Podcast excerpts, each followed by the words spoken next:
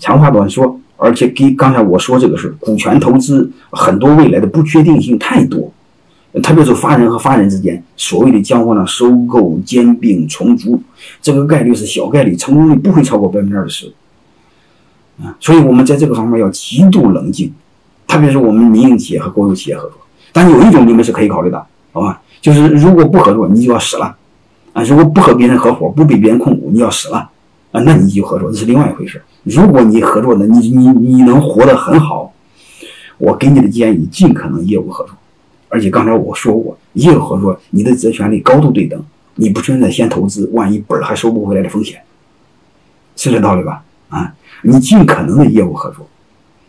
而且未来的企业你会发现，什么样的什么样的人，什么样的物种活得最长久？达尔文那个那个那个那个那个物种起源那个说的其实非常好的。他说的是适者生存，他没说强者生存，也没说大者生存。所以你会发现，你一做股权投资合作，不就是出来吹牛逼？你的公司多，你好做几个法人，做几个董事长吗？你的目的是求强还是求大？但是这两个对你来说都没有任何意义。真正能让你长长久的，你会发现一个现象：它不是大，不是强，而是适者生存。什么叫适者生存？就是对环境的变化有足够的适应能力、灵活能力。这背后你要求你是什么？不要求你企业做轻、做灵活、做柔性，而不是做重、做大、做强。啊，恐龙早死了，小蚂蚁、小蟑螂还活着。啊，好吧，就说这么一点点，大家有一个概念。你把这几个模型看透，啊，你千万别拍脑袋，你头脑发热。嗯，特别是我们草根企业，那有时候他那那那挣钱快，但是亏赔钱也快，那他起来的快，死掉的也更快。嗯，啊。所以我上面做个总结，特别是法人和法人之间，因为人和员工之间，你看刚才我说了一个简单，嗯，就是你们尿在一壶，嗯，你们就股权合作；尿不在一壶，你们业务合作，或者你不合作。人和人之间只有一个啊，但是法人和法人之间，给你一个建议：从商业本质上的角度，就是多业务合作，少股权合作，就是对外投资一定要非常谨慎。就是说白了，能从市场化解决的事儿。你就要少行政干预解决，因为股权代表硬权利，市场化你看它的权利是交易这种权利，大家是对等的一种权利。股权的权利它是一种刚性的权利，如果你控股不听你的，听你的，是这回事吧？你要是那种权利会带来行政成本的。还有一个从企业文化角度来说呢，你们如果俩真的合伙，就面临就面临着文化的磨合，共同经营要共同的相互磨合，特别是你们有时候转不弯，非要股份一样多，更扯淡。你比如海尔和纽约人寿专门在中国成立个海尔纽约人寿，我不知道大家有没有？他是用五十对五十，应该这些企业都足够优秀吧？但是照样尿不到一壶，最后闹不来。他就是五十对五十，所以两个法人之间价值观相相同概率极低，这背后有极大的磨合成本。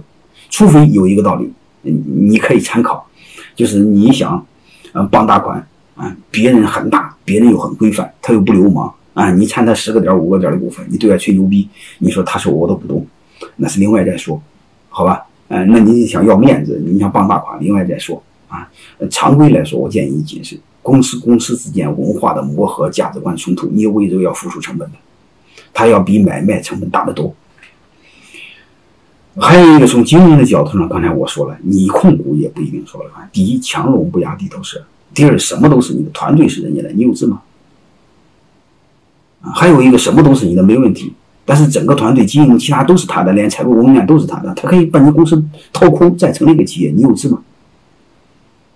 啊，所以你会发现控股你也不一定说了算，当控股你不一定说了算，你傻呀？说白了吧，你投的钱白投，啊，所以结论就一个，我们江湖上这辈子，不管你是个人还是自然人，你终究离不开合作还是合伙。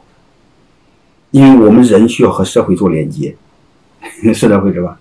啊，长话短说，如果价值观相同，用股权合作，就是个人和公司，或个人和个人。如果是法人之间合作，给你个建议，首选业务合作。啊，万不得已，股权合作。第一，你快死了，被别人收购；第二个，你会发现，他是你，他是你有垄断性质的供应商，上游。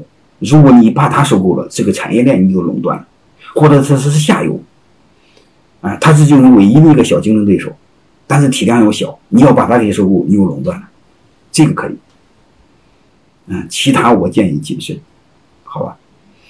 行，我就这些就谈这些。虽然它这个话题很小，但是它很重要，所以我专门抽出来和大家来做分享。就是我们在做任何事儿的时候，你一定要好好的思考，我们是合作还是合伙。它的底层其实就是用一个逻辑来衡量，责权利风险是不是对等。如果你彻底做不了对等，那你就优先选合作；如果合作也做不了对等，你就放弃合作。好吧，这节课就分享到这儿，我们下节课再见。